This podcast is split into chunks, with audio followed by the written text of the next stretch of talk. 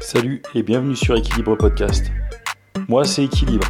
Je vous présente ce média qui a pour but de mettre en avant un choix éclectique d'artistes qui pratiquent leur art dans la rue à travers le graffiti ou d'autres formes d'expression. Mais aussi d'autres types de personnalités qui ont un véritable lien avec ces pratiques, qui pourront vous apporter une vision supplémentaire à la compréhension de ces mouvements artistiques et culturels. Ce podcast est disponible sur Spotify, Apple Podcasts, Deezer et YouTube. Retrouvez également Équilibre Podcast sur Instagram, Facebook et TikTok. Bonne écoute.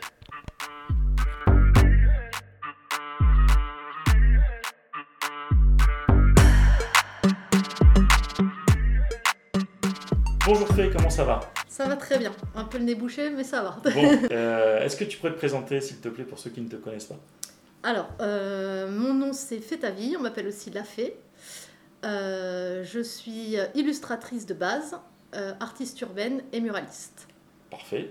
Est-ce qu'on pourrait partir un petit peu dans le passé que tu arrives un petit peu à nous expliquer euh, ce qui t'a amené à bah, faire ce que tu fais aujourd'hui, ou il y a peut-être des choses que tu faisais avant qui n'ont peut-être rien à voir, je sais pas. Oui, alors euh, moi j'ai fait des études de styliste modéliste. D'accord Euh, avant, j'ai jamais dessiné. Il n'y a personne dans ma famille qui dessine. Il n'y a pas d'artiste, pas de Ouais, quand tu parles dessiner artistiquement. Voilà, Voilà, tout ce qui est artiste créatif, il n'y a rien dans Tu la famille. t'exprimais, c'est-à-dire quand tu faisais ces fameuses études, tu Ouais. t'exprimais pas Non, en te disant tiens, je vais essayer de faire ça? Non, non, non, pas du tout. Ah ouais? Euh, c'était très scolaire. C'était euh, du dessin, ce qu'on appelle de silhouette, c'est-à-dire qu'on te donnait une grille. Tu faisais ta silhouette euh, très proportionnée et basta. Et en plus, l'école te formate un style pour qu'après, quand tu travailles, on se dise Ah, il y a le style de cette école. Donc Ah, tout était imposé, mais il y a quand même du dessin, tu touches à l'aquarelle, au feutre, tout ça. Ça, c'est où et c'est en quelle année? Ouh là là, euh, c'était dans les années 2000 et c'était euh, l'école Albert Demain vers Vano du Roc. D'accord, Voilà. ok. Et donc avant rien. Et euh, Vraiment rien non, ça, c'est- rien. ça me paraît bizarre en fait. Quand je Non, non, non, il y a, y a pas de tout, Non, non, non, toi, non, elle doit- non. doit faire ses J'ai toujours été ou- créative, j'ai touché à tout. euh, pff, je je peux pas C'est-à-dire Bah, j'aime cuisiner, j'aime la photo, euh, j'aime lire, j'aime faire mes vêtements, je tricote même. Enfin, même, il y a toujours eu un truc manuel. Ouais. Mais le dessin pur et dur, non. Il y a juste eu mon petit avatar, avatar que je dessine dans mon Instagram. C'est le seul truc que j'ai toujours développé avec le piaf et le- l'hérisson. C'est le seul truc que je dessinais. D'ailleurs, Ouais. au début, Instagram, c'était que ça. C'était que des photos Ouais, de mes vrai. avatars, tout au début. Euh, sinon, il n'y a jamais rien eu d'autre. Et ça, ça arrivait quand, ce, ce petit avatar? Euh, j'ai ouvert mon Instagram en 2015. Il y a eu un an d'avatar. Voilà. Donc tu as fait ça, enfin, quand tu dis j'ai fait ça, c'était quoi C'était juste tu les dessinais? Euh, oui, parce qu'à la base, je voulais travailler pour la presse féminine. D'accord Donc je me suis dit, ouvrir une page Instagram, je vais euh, raconter ma vie à travers cet avatar ou l'actualité à travers cet avatar. Ok. Et quand je vais postuler, les gens vont voir euh, comme, un, comme un site en fait. Instagram, c'est un site internet. Ouais, ouais. Et Ah oui, c'est bien, tu voyais ça déjà, parce que il y en a qui ont découvert ça il n'y a pas très longtemps, de- d'utiliser Ouais, ouais, Instagram comme un site. Mais euh, en même temps, on peut dire que c'est tard puisque j'avais plus de 30 ans. Donc euh, on, peut, on peut se dire. Oui, euh, alors, par rapport tard, à ton âge peut-être, mais par rapport à l'âge d'Instagram, c'est vrai que il y en a plein qui ont continué de faire leur site internet. Alors après, Mm, ça dépend de l'activité qu'on a, mais de, de faire un site internet et d'avoir son Instagram juste pour euh, le quotidien. Ouais, mais je me suis fait la réflexion de moi déjà, euh, les gens que j'aimais bien, artistes, chanteurs, tout ça, est-ce que j'allais sur leur site? C'était non, j'allais sur leur Instagram. Ouais. Donc je me suis dit, si moi je fais ça, les gens, euh, voilà. Et puis en plus, un site c'est relou, ça prend du temps. Et euh, Instagram c'est quand même beaucoup plus rapide. Et au début d'Instagram, c'était génial. L'algorithme il était bien réglé, donc ça se passait super bien. Tu vois, tu avais des bons vues, ça tournait bien. Donc c'était parfait, vraiment parfait. De- donc 2016, 2015, 2015 que 2015, l'avatar en dessin sur Insta. Et après 2016, euh, je travaillais dans les sous-sols de la gare Saint-Lazare. D'accord. Euh, je continuais d'envoyer des CV pour la presse, etc. Ça ne marchait pas. Et j'avais envie euh, de faire quelque chose de dehors. Je voyageais beaucoup entre Berlin et Londres. Donc je voyais qu'il y avait surtout Berlin, cette, cette, ce médium du sticker, ce qu'on voyait partout, partout, partout. Et je me suis dit, c'est vraiment facile parce qu'on a tous une imprimante chez, chez soi. Donc j'ai imprimé des plaquettes de mes avatars sur des stickers et j'ai commencé pendant une année à poser des stickers partout. D'accord. Voilà, en 2000 2016, stickers. Et en même temps, j'ai commencé à faire les affiches, c'est-à-dire que le même dessin, ça s'appelait Kama Paris. C'était une petite fille qui s'envoyait en l'air avec la tour Eiffel, dans différentes positions du Kama Sutra. Et je les avais fait en stickers et en affiches, il y en avait sept différentes. Et je les postais, euh, je les, je les partageais sur Instagram et je les collais euh, uniquement euh, dans la rue en affiches et en stickers, c'est ça pendant un an. D'accord. Ouais, 2016. Et du coup, tu as, as pratiqué ça juste parce que tu as vu des choses à Berlin et à Paris aussi, j'imagine? Ou, Plus euh, Berlin, c'est vraiment Berlin qui m'a inspiré le stickers et l'Angleterre qui m'a inspiré le collage. Parce que Paris, pour moi, il se passait rien. Je voyais rien, hormis le graffiti, parce que j'habite dans le 93. Mais euh, ça me paraissait tellement euh, pas accessible et me suis jamais fait la réflexion, je vais faire du mur, tu vois. c'était, c'était... J'ai vraiment commencé, on peut dire, du bas du bas, du petit stickers de, de 5 cm sur 7. je pouvais pas passer directement, tiens, je vais taper du mur en bas de chez moi, parce que j'étais vraiment en bas, je suis en bas de la darse du millénaire, donc je, suis vraiment à côté des murs. C'est, ça s'est fait beaucoup plus tard, vraiment étape par étape. Donc stickers 2016, affiche, et après en 2017, il y a une bascule. Euh, je vais en Angleterre euh, avec une amie euh, Coco qui faisait des, super pochoirs avec des yeux, tout ça. Et je lui dis, travaille ensemble, toujours à Saint-Lazare. Et je lui dis, viens, on se fait des petits week-ends ou des petites journées en Angleterre. On va voir ce qui se passe à Brick Lane, tout ça. Et j'ai commencé à voir là-bas des grands formats où tu pouvais poser, mettre une heure à coller. Les gens s'en foutaient. C'est-à-dire qu'au contraire, on venait de voir en disant, vous faites quoi Vous venez d'où? Bah, tu, veux dire c'est un endroit que je connais pas. Hein, euh, Alors c'est fini maintenant, mais à l'époque euh, c'était un endroit où tu pouvais euh, littéralement montrer ta colle, avoir le truc sous le bras, il n'y avait aucun problème. D'accord, ah, c'était un lieu dédié à ça? Ouais, j'ai même fait des portes de restaurants sans demander l'autorisation, le mec il m'apportait un thé quoi. C'était vraiment super ouvert et donc j'ai mes premières armes, je les ai fait à Londres et à Berlin. D'accord. Tout en restant à Paris sur le petit format. Mais vraiment c'était des gros formats quoi, je collais des... J'ai commencé à faire des montages sur des collages. Et je, c'était des cœurs énormes, ça faisait 2 mètres d'envergure, et je les ai trimballés dans le restart, je les collais, et le soir, je repartais. Donc du coup, là on peut se poser la question de l'éphémère si ça me pose un problème. Euh, là, ça m'a jamais posé de problème, puisque le collage, je l'ai collé, deux heures après, j'étais dans le restart, je ne sais pas ce qu'il devenait, quoi. Et en plus, c'est pas ma ville. Donc j'ai fait ça pendant 2017, les voyages comme ça, et 2018 euh, aussi.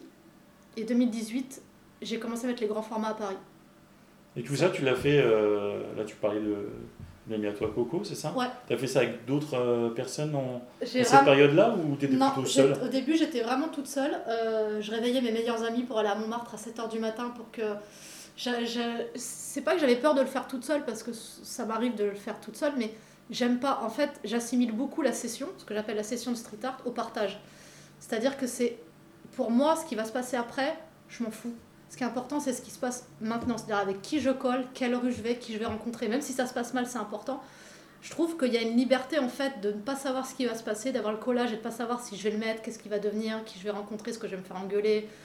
C'est euh, le truc, je trouve, le plus libre que j'ai dans ma vie actuellement. C'est-à-dire que je, travaille deux heures sur un collage, peut-être des fois trois, cinq heures. Il y a beaucoup de travail. Je le mets dans mon sac à dos, je prends un quartier au hasard. Je sais maintenant les deux, trois rues qui sont intéressantes, mais avant je ne savais pas. Et vraiment, on se promène, on a deux heures, trois heures pour taper. Des fois, on pose pas, ça se fait pas. On n'y arrive pas, des fois, on trouve pas. Des fois, on pose. Et puis, tu es avec des. Là, j'étais avec mes meilleurs amis parce que je connaissais personne dans le milieu, mais ça s'est fait très vite, très vite euh, grâce à Instagram. Euh, j'ai rencontré des gens comme euh, les premiers que j'ai rencontrés, c'était Pampan et KN. Et tout de suite, on a eu envie de faire un groupe, d'aller coller ensemble c'est ce qui est naturel aussi parce que les gens qui sont pas dans le street art, les lever à 7h du mat pour qu'ils juste ils surveillent ton arrière, ça les fait un peu chier, tu vois. Alors que les gens qui aiment, qui aiment ça, qui font ça, ça se fait et sans parler, c'est-à-dire que tu te retournes, le gars il est en train de coller, bah tu surveilles, il n'y a pas besoin de parler. Après c'est toi qui trouves le spot, tu colles, c'est lui qui te surveille et puis après on se fait un petit déj, on boit un verre. C'est un peu euh, c'est un tout quoi. C'est la petite balade, on colle et puis après quand ça redescend un petit peu, parce qu'au début il y avait beaucoup d'adrénaline, maintenant il n'y en a plus, parce que c'est la routine. Tu regardes tes photos, tu postes sur Instagram et tu te dis putain, j'ai fait ça. tu dis waouh. Et c'est là le problème, c'est que tu te dis si j'ai fait ça, jusqu'où je peux aller? Et jusqu'où on va, bah, c'est bah, qu'après je passe du collage au pochoir, la bombe directe dans la rue. Euh, après j'ai commencé à faire des murs et on monte de plus en plus, de plus en plus. Et tu as eu des. Alors là je parle même du départ. Euh, tu faisais ton avatar, tu as eu des, des, artistes ou des gens qui, qui, pour toi, ou même sans t'en rendre compte, t'ont un peu influencé sur euh, ce que tu fais ou ce que t'aimes ou, euh, Pas du tout, parce qu'en plus, je suis pas du tout dans le milieu artistique, je suis pas du tout là-dessus.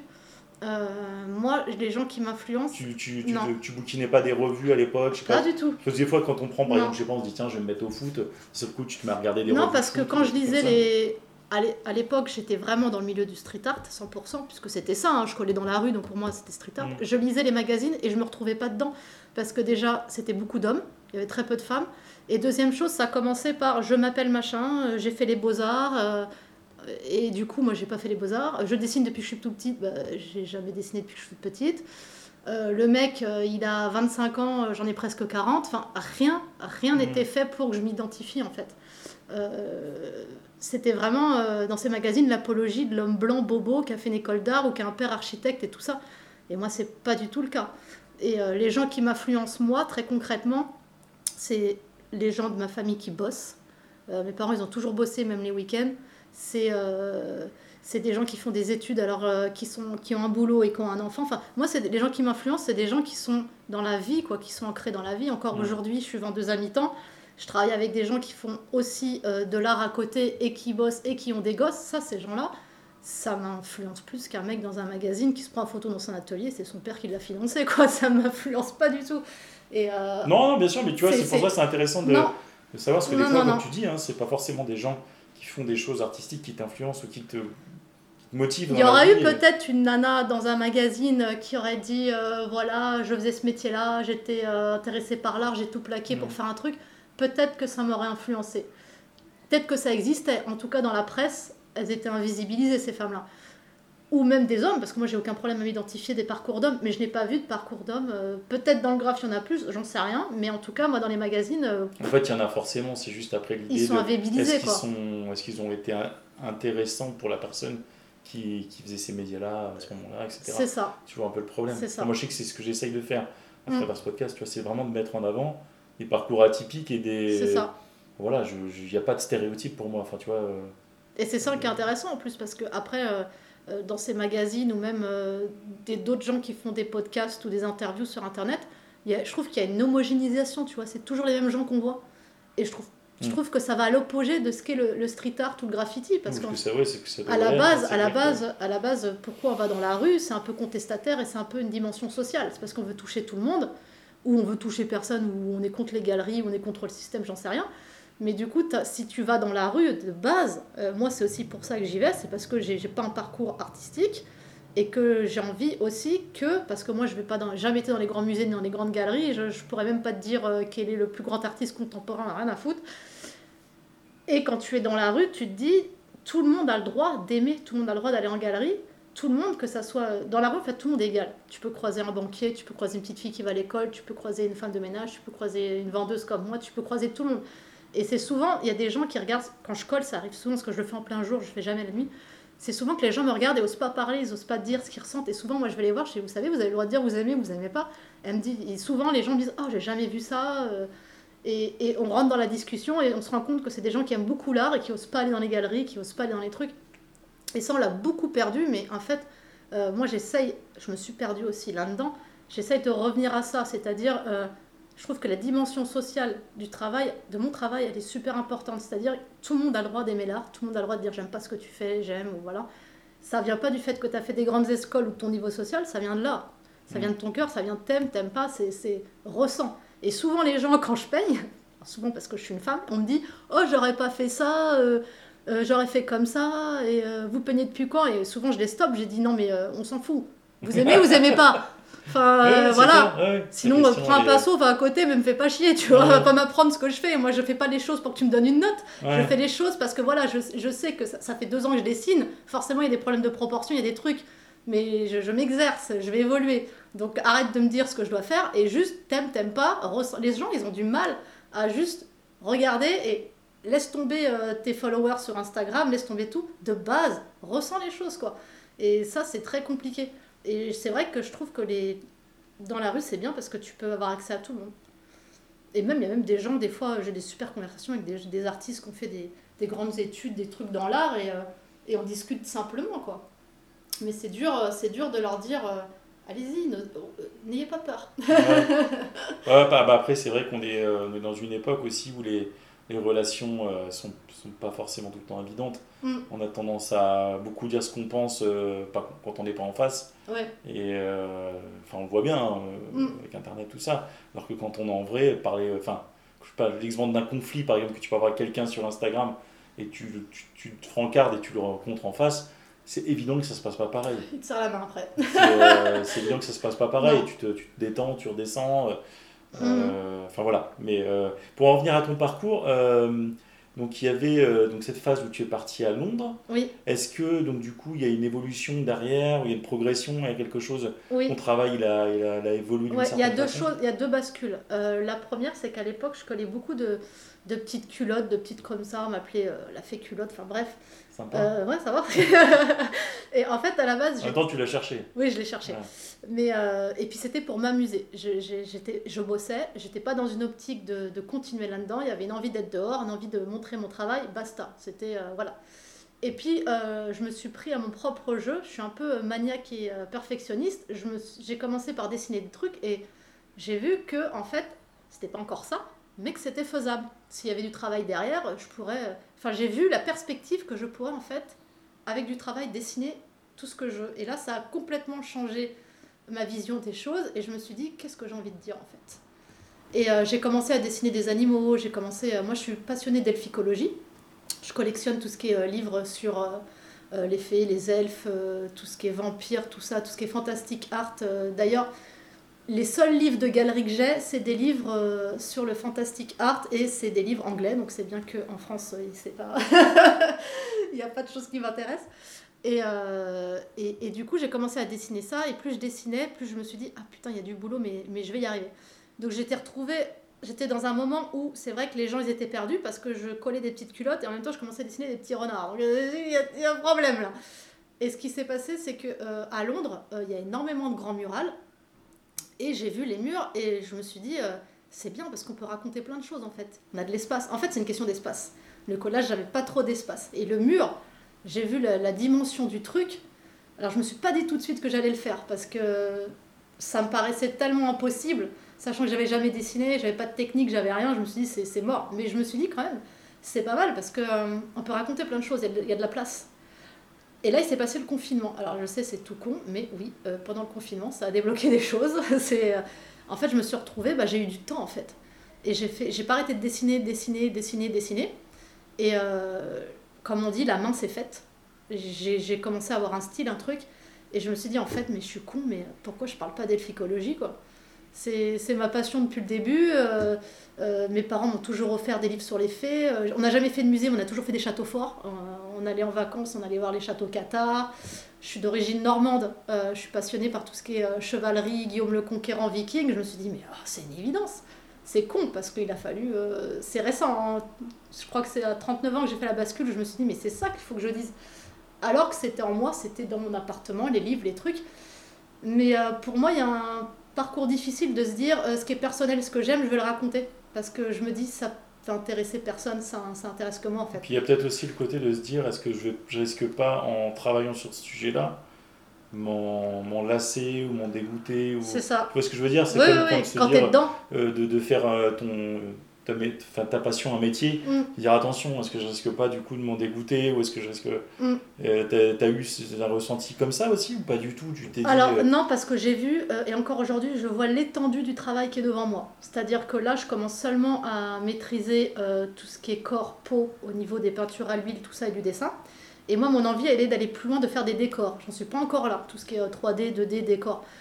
Euh, j'ai même pas encore euh, bien travaillé aussi les armures. Il y a tellement de choses encore que j'ai pas encore travaillé que je me dis, euh, j'ai 40 ans, je suis même pas sûre qu'à la fin de ma vie, j'aille au bout parce que j'ai commencé tard en fait. J'ai commencé à dessiner à vraiment, on va dire, 33, 35 ans.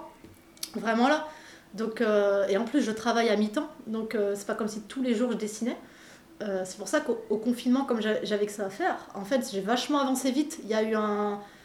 Il y a une année, vraiment 2020, où pouf, je suis passée euh, direct sur le mur, je suis descendue au canal et, euh, et, et j'ai vu qu'en fait, euh, j'ai pas vu que j'allais y arriver. Déjà, j'ai vu que ça me plaisait, parce que c'est important. C'est important déjà de voir que ça te plaît. J'ai vu où je voulais aller, ça c'est c'est important, comment je voulais y aller. Et il y a une dernière chose qui est importante, avec qui tu veux y aller. Et ça c'est récent. Mais euh, et après je me dis non, je vais pas me lasser parce que je sais même pas si je vais avoir le temps de faire tout ce que je veux faire. parce qu'il y a tellement de choses qui me passionnent. Euh, je sais pas, je te dis des conneries, mais là, là j'ai très envie de travailler sur. Je suis passionnée de western spaghetti. J'adore ça. Quand je en parle, tout le monde me dit ah bon, euh, très peu de gens le savent. Et je me dis, bon, bah, il y a déjà encore du boulot là, parce qu'il va falloir travailler. J'ai même pas encore fini euh, tout ce qui est sirène, tout ce qui est vampire, je suis déjà dans une autre idée. Donc tu vois, c'est, je me dis, mais là en ce moment je suis à mi-temps, j'ai trois jours pour dessiner par semaine. Euh, je fais un tableau par mois. Il y a du boulot. Il y a du boulot, donc je pense pas que je vais me lasser.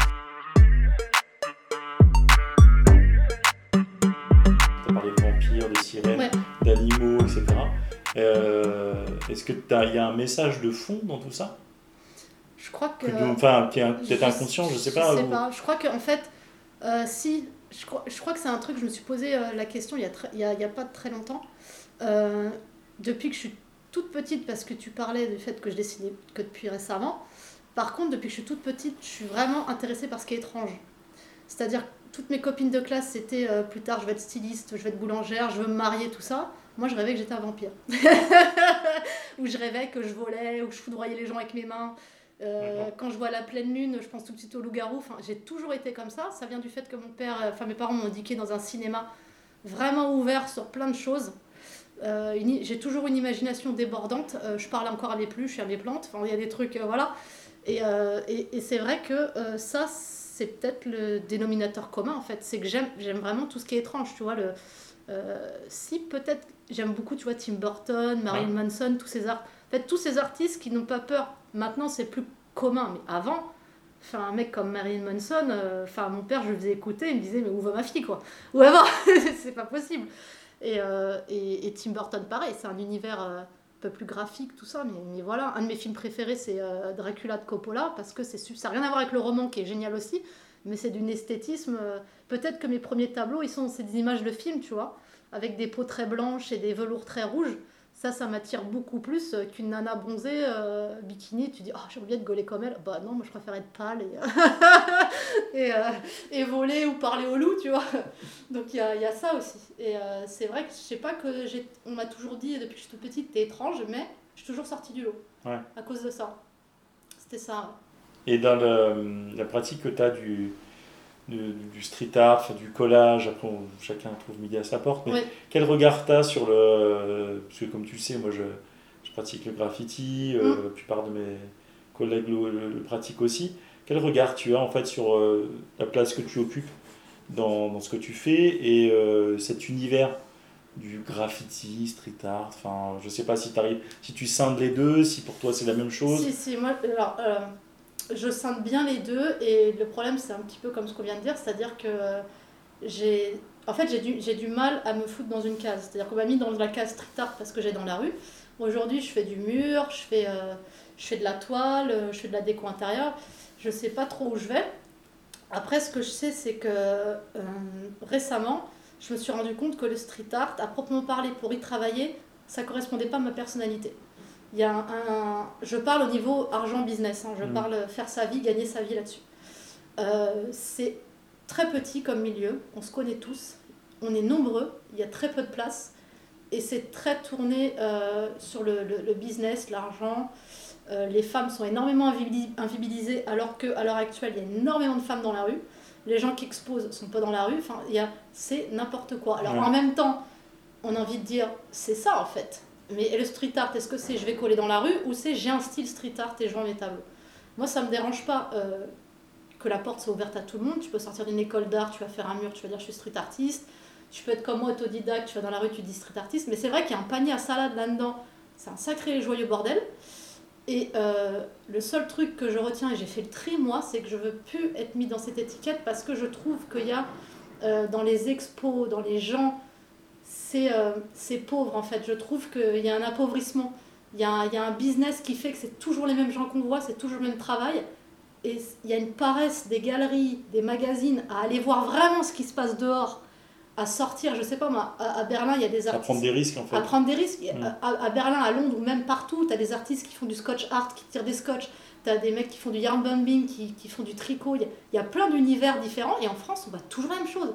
C'est de l'abstrait, c'est du Mickey, oh, ça m'épuise. Et, et, et c'est surtout que, euh, en fait, même moi, sans être artiste, en étant cliente de ce genre d'expo, je me fais chier, quoi. Je me dis, mais euh, putain, mais... euh, Et je trouve que dans le graffiti, c'est un peu plus riche, mais je ne le connais pas, donc je peux pas parler mais j'ai l'impression que c'est un petit peu moins prout-prout. Enfin, je veux dire, moi, je, je côtoyais, hein, parce que là, j'ai un peu nettoyé, des gens qui se la racontaient parce qu'ils étaient street artistes. Mais mec, quand tu vas coller tes 12, t'as faire trop au cul pour filmer ce que tu fais et tu te la racontes. Enfin, ça, c'est vraiment pas ce que j'ai envie de faire. Euh, moi, moi, ce que je veux vraiment, c'est rencontrer des gens divers, qui font des choses diverses, même s'ils font de la merde, tu vois, je m'en fous. Moi, on a le mérite d'essayer de faire quelque chose et qu'on soit vraiment socialement tous différents, c'est assez intéressant. Et le problème dans le street art, c'est que c'est trop homogénéisé. Là, c'est vraiment. Euh, on s'ennuie. Je m'ennuie et aussi, euh, au niveau des expos, ce que je vois, c'est pas qualitatif. Alors moi, je suis très maniaque, hein, mais je suis du genre à épousseter des tableaux dans les galeries pour voir si la poussière est faite, tu vois. Et c'est vrai que et puis il y a un manque de respect sous prétexte de faire de l'argent, tu viens à l'heure, on te reçoit pas à l'heure, on te dit qu'on t'expose mais t'es pas exposé, alors que tu as invité tous les gens à venir à l'expo, t'es pas sur les murs. Après il y a aussi pour moi cette... Euh, moi je suis, enfin, je suis pas trop porté sur... Euh, parce que je pratique euh, d'un point de vue graffiti, etc. Bah je le fais vraiment pour moi, être avec mes potes, comme tu dis, le partage et tout. Moi c'est ce qui prime.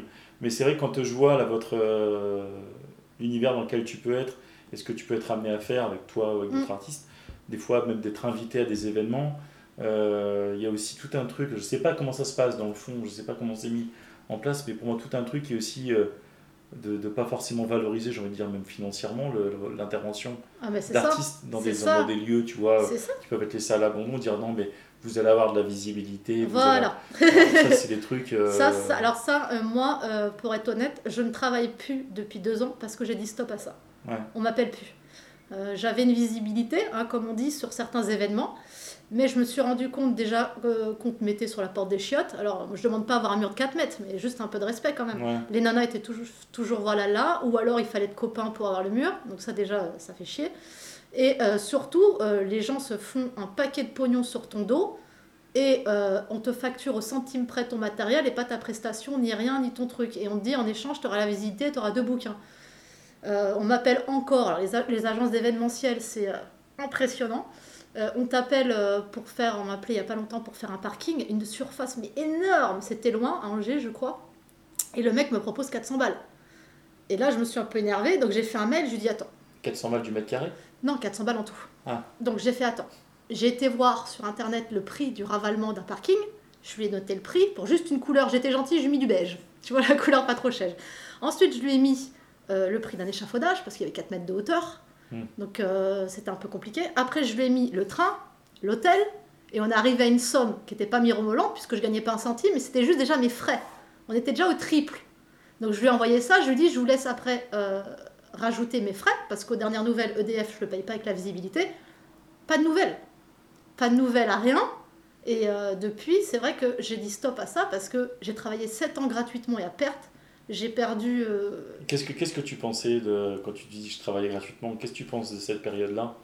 Qu'est-ce que si tu te, tu te revoyais à l'époque, qu'est-ce que tu te dirais Je me mettrais des claques. Je me disais mais je me dirais mais ouf ta gueule. Non mais dans le sens, enfin, ouais. je veux dire quelque chose d'un peu plus constructif. Est-ce que tu aurais euh, des conseils? Dire par exemple si quelqu'un aujourd'hui est en train de commencer et qu'il est du coup dans cette phase-là c'est très, très, compliqué parce que en plus, euh, tu sais que si ces gens-là, tu te les mets à dos, bah, la preuve aujourd'hui, je travaille plus, mais en même temps, euh, je préfère être derrière une caisse vendeuse plutôt que de sourire à ces connards, tu vois, c'est très important. Et depuis que j'ai un salaire qui rentre, j'ai moins de temps, mais au moins je, je, peux choisir ce que je fais et je le fais avec les gens que j'ai envie de le faire. Et euh, la, base même, c'est de faire les choses dans le respect. Et, euh, mais c'est vrai qu'au début, je suis partie dans tous les sens et, et je connaissais pas ce milieu, je connais pas le milieu artistique, je sais pas comment ça marche. Donc on va dire que moi, toutes les erreurs, je les ai faites. toutes les erreurs possibles, je les ai faites. Mais c'est intéressant parce qu'après, euh, moi, je suis pas du genre à ouvrir ma gueule en disant ouais, tu m'as mis trop, mais moi plus bas. Hein moi, je teste. Et c'est vrai que je suis un peu rancunière. Je note, je fais ah ouais, toi tu me respectes pas, donc toi, je ne retravaille pas avec toi. Au lieu d'aller voir le truc et de dire euh, ah bah tu vois, t'as pas été sympa, euh, voilà. Moi, je note et après, je, rentre chez moi et je. mais c'est pas bien. Après, je pense qu'avec le. C'est-à-dire que dans les conseils que tu donnerais, ça serait de. Bah, de ne pas hésiter de, mettre les choses au clair. je pense que quand tu commences, tu es obligé de faire ce genre de choses. C'est-à-dire quand tu commences, que tu n'as pas, entre guillemets, de nom, de code, que tu n'as pas encore vendu, tu es obligé de passer par là. Mais quand ça fait 7-8 ans, faut arrêter au bout d'un moment. faut dire, bah non, écoute, je pense que les, dernières années, euh, il y a des, des, gens qui j'aurais dit, euh, bah non, écoute, maintenant, on, va essayer de faire une petite rémunération ou quelque chose, quoi. Parce que ça va. Mais après, c'est vrai qu'au début, c'est compliqué parce que je le vois encore, là, il y a plein d'événements, les gens sautent sur les événements, les trucs, euh, les squats dans les maisons qui vont être détruites, ils viennent peindre et tout ça. Ça, je peux plus, moi. C'est fini. Moi, je préfère aller peindre. Il y a beaucoup, de... je fais euh, de l'urbex sur les blocos en Normandie, on n'a pas le droit. je filme pas, je montre pas ce que je fais, mais je kiffe. C'est-à-dire que je le fais pour moi. Personne ne sait que j'étais pendant là. Euh, c'est une journée. Ça, c'est le seul truc que je fais toute seule en fait. Je repère le loco, je tourne. Après, des fois, je, je vais déblayer au cisaille. Je grimpe et tout, et je suis perchée là-haut et euh, je reste une matinée ou voilà. Personne ne le sait. Et, euh, et je trouve qu'il y a une course à la visibilité. À faut que je poste, faut que je mette Insta, faut que je montre que j'existe. Mais qui a dit ça en fait? T'as le droit de t'arrêter un an, euh, t'as le droit de- d'en faire trop, t'as le droit d'en faire passer, t'as le droit de faire les choses pour toi. Et ça fait un an que je commence à couper mon téléphone de temps en temps pour faire les choses pour moi, et ça, ça m'a vraiment recadré. Parce que faut savoir, tu fais ça pourquoi Tu fais ça pour ça pour gagner de l'argent, pour être une star sur Instagram, ou tu fais ça parce que ça te plaît Ah bah non, ça me plaît. J'aime bien faire ça. Bah fais-le simplement pour ça alors. Et ça, ça a été très très long. 8 ans quand même. Donc 8 ans pour avoir cette réflexion-là que peut-être des... Et que je sais qu'il y a des gens qui l'ont déjà dès le début. Qui se disent, ah bah non, je travaille pas avec ces connards, ah bah non, je travaille pas à ça. Ouais, mais voilà. après, Et a... ça a été très très long. Parce que même dans le graffiti, en fait, on a, là je pense que des graffeurs et comme des, des gens qui sont dans le street art pourraient se reconnaître, euh, on a tous, entre guillemets, au début, euh, le, le- le contentement de se dire, euh, Ouais. tu fais un truc, on t'offre euh, un coup à boire et, Et ça va. et six bombes de peinture et t'es refait. Mm. Mais, mais plus ça va, plus ça avance. Et je trouve, je trouve que d'un ce point de vue-là, on n'est pas assez solidaires tous les uns des autres, dans le vrai. sens où il faudrait plus qu'on parle d'argent, il faudrait plus qu'on parle de tous ces trucs-là, de savoir qu'est-ce qu'on facture. Moi, j'hésite pas à demander, en fait, À ceux que je connais, à dire, ouais, t'as facturé combien Ah t'as ouais, fait il faut. Parce que je suis dedans et que si tu me poses la question, je te le dirai aussi. Mais euh, parce que ça permet aussi de se dire, euh, euh, bah, il y, a pas- y a un minimum quand même. Oui, Tu vois, dire, euh, moi, si je me déplace pas en dessous de temps, et ben c'est voilà, je me déplace pas en dessous de temps. Mm. Et si on dit, ah bah moi je le fais à 200, à 200 balles, je sais pas, je dis, ah bah oui, non, euh, frérot, c'est pas bon. C'est ça. C'est pas bon parce que là, tu es en train de niquer tout le business en fait. Mm. C'est pour ça que même les gens qui pour moi disent, euh, euh, oh là là, t'as vu machin, il a fait un chantier, il a pris tant, je sais pas, 12, 15, 30 000. Mais tant mieux, franchement, euh, Bah oui. fait ça, mais c'est top, enfin, tu vois, à un moment donné. C'est top que si tout le monde commence à mettre la main au panier, euh, ça va profiter à tout le monde si les gens sont habitués à payer correctement, tu vois, les, interventions. Oui, oui. Et c'est tant mieux. Plutôt que de se dire, oh là, c'est abusé, ben non, euh, tends vers ça en fait. Mais c'est vrai que c'est pas, c'est pas simple. Donc je comprends les, les, les démarches, comme tu dis, Après, il faut aussi. euh, au début quoi. Ouais, et ce qui est, ce qui est compliqué aussi, c'est que ma, ma prof de yoga, qui, me, qui, qui est la- base même de la sagesse, mais qui est aussi un peu rentre dans l'art, elle m'a expliqué une petite anecdote, à chaque fois, elle, elle résonne dans ma tête. Parce que moi, euh, estimer la valeur de ton travail, c'est très compliqué, parce que je suis pas sûre de moi. Euh, on a mis plein la gueule depuis le début, donc c'est pas facile de, de se mettre bien droite et de dire Oh, je veux 2000, je veux 3000, voilà, c'est un peu dur, même si j'ai aucun problème à parler d'argent. Euh, et elle m'a dit Tu sais, un jour, Picasso, il était au restaurant, il n'était pas encore très connu, et euh, il n'avait pas d'argent pour payer son repas. Et il a dessiné un dessin sur la nappe, et avec une assurance, euh, il a dit au mec Tenez, encadrez-le, ça sera mon addition plus tard. Ça, c'est le genre de truc, mais c'est, je pourrais jamais avoir cette assurance de faire ça, quoi. Et, et ça, ça résonne dans ma tête, parce que je me suis dit, le jour où je le sentirais, ce truc-là, c'est que j'aurais fait un gros travail sur moi-même, quoi. Mm. Parce qu'il faut le faire quand même. Le mec, il est en début de carrière, il va bouffer, il sait qu'il n'a pas de quoi payer, fait son petit dessin sur sa nappe, et, et- et le restaurateur, il, il a senti l'assurance du gars, il s'est dit, je vais, je vais l'encadrer, et banco. et le dessin, il vaut euh, quatre fois son restaurant, tu vois. Mais ça, c'est à chaque fois que je me répète ça dans ma tête, je me dis, mais putain, j'en suis loin, quoi. C'est chaud, quoi. Ouais, mais après ça, c'est pas, c'est pas donné à tout le monde hein, d'avoir Ouais. cette assurance-là, parce que quand on parle d'un gars comme, euh, comme Picasso, il y a d'autres, artistes. Oui, oui, bien sûr. Oui, oui, cette bah, j'en connais qui sont Mais, pas. euh, voilà. euh, mais c'est vrai qu'il y en a peut-être plein d'autres aussi qui ont l'assurance et qui n'ont pas percé non plus. ça non Et que le gars, euh, il a essayé de garder un bout de nappe et tant pis. Quoi. Mais, euh, mais c'est vrai que, non, non, tu, tu as raison dans le sens où, où, euh, c'est important de, quand on fait ça et quand on a envie de travailler dedans, c'est Mm. toujours pareil, hein, si tu as envie de travailler dedans, il faut que tu puisses avoir de l'argent en contrepartie de ton travail et euh, d'avoir, euh, d'avoir une vraie notion du travail, j'ai envie de dire même dans sa globalité, de pas forcément penser euh, j'ai mis combien d'heures, etc. Mais plutôt, t'estimes ça à combien? C'est ça. Aujourd'hui, maintenant, t'estimes ça à Mm. combien? Peut-être que dans trois ans, Ça va bouger. tu auras changé d'état d'esprit, mais c'est bien d'avoir, euh, d'avoir comment dire, un, un- même moi aujourd'hui, je me force des fois à me dire non, non, ça vaut tant, Il faut pas descendre en et dessous. il faut pas descendre en dessous, et c'est pas parce qu'il y a que 10 heures de travail et qu'à l'autre coup tu avais 5 heures et que tu as compté le même prix. Ouais, Enfin, ouais, c'est pas ça. ouais. C'est le travail dans sa globalité, qu'est-ce que. Mais on est, en fait, il n'y a pas de. Il n'y a pas de formation pour ça. Enfin, y a- puis j'ai envie de dire, peut-être qu'il ne faudrait pas, je sais pas. C'est peut-être la formation de la vie qui fait ça, mais c'est l'expérience qui euh, va le quand, faire. quand tu quand arrives dans ce milieu-là sans avoir de. Pareil, moi j'ai pas d'études artistiques, etc. Moi, je suis plus du milieu du commerce, donc. euh, Mm. C'est déjà pas mal. C'est déjà pas mal. T'as déjà une notion de- de- des sous-sous, Ouais. mais euh, qui est plus, euh, je te dis, quand, plus, plus segmenté sur le, le truc de combien d'heures t'as mis, le matériel. Bon, bah, je me rajoute tant et voilà, t'as fait ton prix. Bah non, en fait, euh, un truc artistique, c'est un peu plus, euh, Mm. un peu plus gonflé que ça, on va dire. Ça. Parce qu'il y a une dimension artistique, du coup. Donc, c'est pas pareil. Mm. Et c'est vrai que. non, c'est intéressant ce que tu dis sur, les, sur le, le milieu du, du street art. Tu pratiques du coup encore Oui, oui, j'ai gardé, j'ai gardé l'essentiel, c'est-à-dire que ce que je préfère le plus, c'est mes sessions. Donc là, j'en ai fait une il y a 15 jours.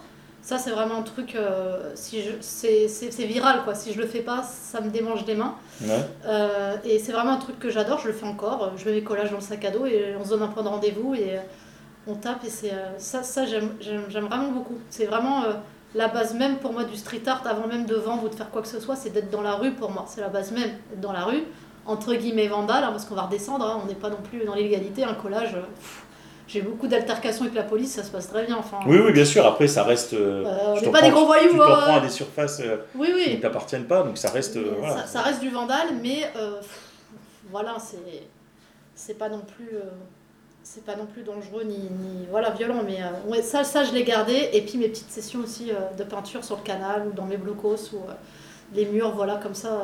Vraiment c'est la notion de partage que j'ai gardé. J'ai vraiment gardé ce qui me plaisait le plus, c'est-à-dire euh, rencontrer des gens, être avec des gens et faire quelque chose, partager. Et puis après, euh, tu fais ta photo et tu sais pas ce qui va se passer. et après, c'est ça. C'est vraiment ça que je, je garde. Euh, le reste, pff, si je gagne plus ma vie, si je suis plus en festival, je m'en tape. C'est, un gros tri, il a fallu faire un gros tri, mais euh, il faut revenir à la base, pourquoi tu dans la rue?